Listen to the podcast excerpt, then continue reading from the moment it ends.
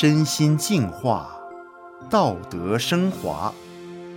现在是明慧广播电台的修炼故事节目。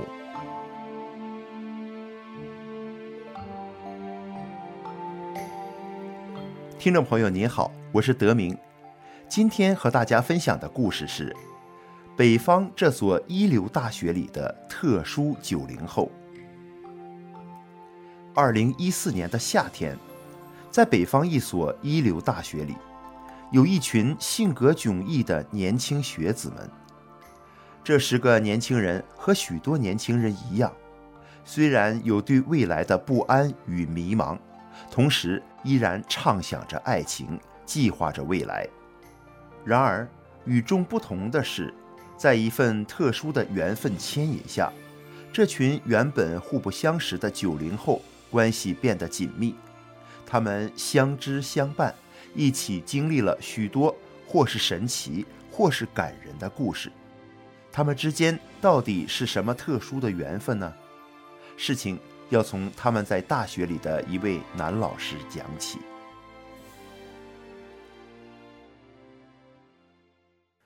这位老师就是他们共同的专业老师王老师。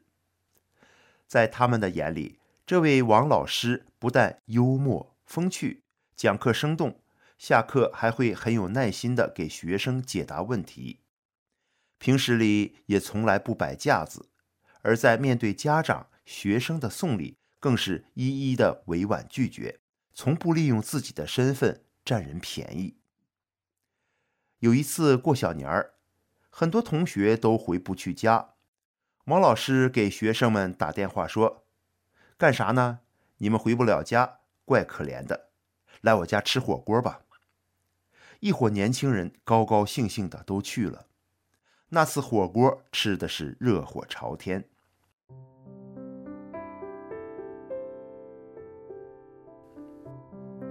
在大学里，这样的老师并不多见。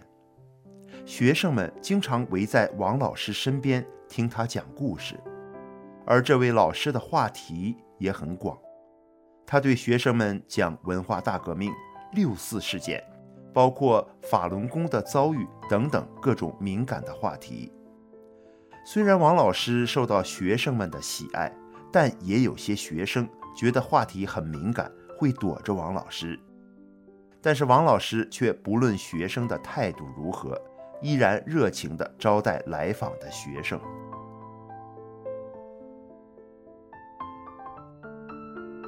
小英就是其中的一个例子。小英以前被电视上播的天安门自焚视频的造假新闻给吓坏了，所以总是躲着与法轮功相关的一切。有一天，小英到王老师家里，王老师和他的妻子依然没有架子，亲切热情地接待了他。那天，他在与王老师的谈话中，发现了许多在天安门自焚事件中不合理的疑点。央视的新闻说，天安门自焚事件中，刘春玲是当场被烧死的。然而，将央视的焦点访谈的画面放慢，就会发现，当时刘春玲身上的火焰已经基本被扑灭。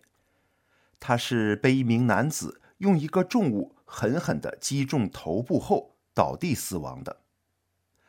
再说说自焚者刘春玲的女儿刘思颖，报道说医院为她做了气管切开手术，但四天后她接受央视采访时就能说话能唱歌，这完全是违背医学基本常识的。还有在现场自焚的王进东，衣服都烧焦了，而他两腿中间的雪碧瓶。却在高温下丝毫没有变形。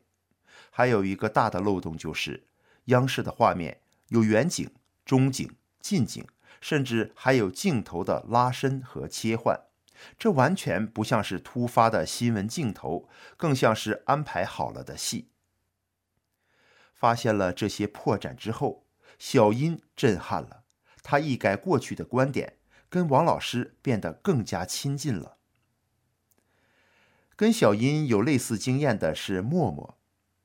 有一天，默默突然听到一个朋友说，天安门自焚是造假新闻时，感到很震惊。默默也曾经上过王老师的课，因为王老师人品很好，他很喜欢这位老师。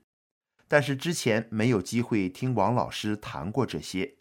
当默默跟着朋友到了王老师家后，在王老师详细的解答下，默默明白了法轮功原来是一种修炼，而且法轮功是禁止杀生和自杀的，而修炼法轮功的人都很珍惜生命，是不会做出自焚这种事情的。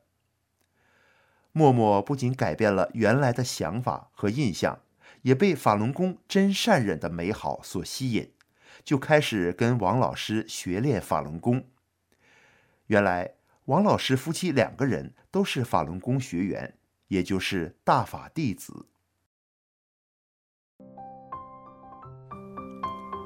不过，并不是所有的人都跟小英和默默一样，从躲避到亲近。小天就是这样的例子。原来，小天的老家在北方一个以裘皮加工为支柱产业的县城。家家户户多是供奉着各类的地仙精灵的造像，对各种信仰之说，他早就习以为常。但他听王老师讲的很多修炼故事中的事，和他以前理解的修炼不一样。他以前认为，挂些佛珠手串就是信佛信神了，而法轮功是让人按照真善忍修炼心性，比如不讲假话。不做表面功夫，真诚待人，做事先考虑别人会不会受到伤害，自己利益受到损失或遇到困难时，能坦然地面对，能宽容别人，不断地提高自身的内在境界。重点指出了修炼就是要向内修，提高心性。听了这些，小天的内心感到一股敞亮，升起了对修炼的向往。于是，小天也开始修炼法轮大法了。自那以后，小天的脸上常常挂着笑容。过去个性高冷的他，变成了大家喜欢聊天的对象。还有一位叫悠悠的女孩，原本她觉得神呐、佛呀，这些都是飘飘渺渺的，她只相信现实，讲究眼见为凭。可有一天，他亲眼瞧见了传说中的优昙婆罗花。传说优昙婆罗花三千年才开花，他却在王老师家干枯的葡萄上看见了优昙婆罗花。优昙婆罗花很小很精致，悠悠拿着放大镜仔细的瞧，他看到花朵里的花蕊洁白而漂亮，这。让他这个讲究现实的脑袋也不得不面对眼前这个铁铮铮的现实。后来，他更在王老师家的木头上、枯叶上，甚至不可能开出花朵的铁栅栏上、石头上，都看到了优昙婆罗花。悠悠被这些神奇的事情折服了，于是也开始练功了。悠悠的男朋友石头。也就自然地跟着一起练了。说来神奇，石头原本是一个体弱多病的少年，年纪轻轻，保养的比一般的女生还要精心，几乎每个月都要去一两次医院输液打针。因为从小吃药，手里的药特别多，同学们有个头疼脑热的，都到他这里来找药。石头修炼法轮功以后，整个人都健康了，就再也不用服用那些药物了。还有一个女孩叫麦子，她是一个很有正气感的女孩。她听到王老师讲的事情后，发现中共竟然是如此的邪恶，正义感使然。她马上决定用自己的名字在全球退党服务中心的网站上声明退出了中共的党团队组织，并且从王老师那里借来了法轮大法的书看。看了书后，麦子十分的震惊，他感叹道：“原来神真的是存在的。”就这样，麦子开始修炼法轮大法。几个月的时间下来，身体减了十几斤重，身上所有的病症全都神奇的消失了。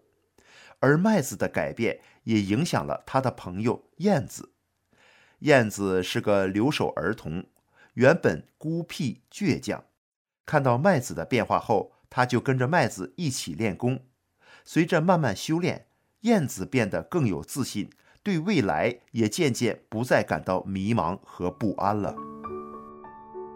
就这样，一群先后从王老师那里了解到真相的年轻学子们，陆陆续续地开始修炼法轮功，并相约每天早上一起在学校的教室里练功，晚上就一起读法轮功的主要著作《转法轮》。在生活中遇到挫折或者喜悦中，他们互相交流，互相彼此按照真善忍的准则做一个好人，更好的人。这些年轻的学子们不仅身体变得更健康了，在相互扶持学习下，他们的课业成绩也变得更好了。也因为他们的改变，全班级的氛围被带动了起来，大部分同学都开始对法轮功刮目相看，对法轮功有了不同以往的全新认识。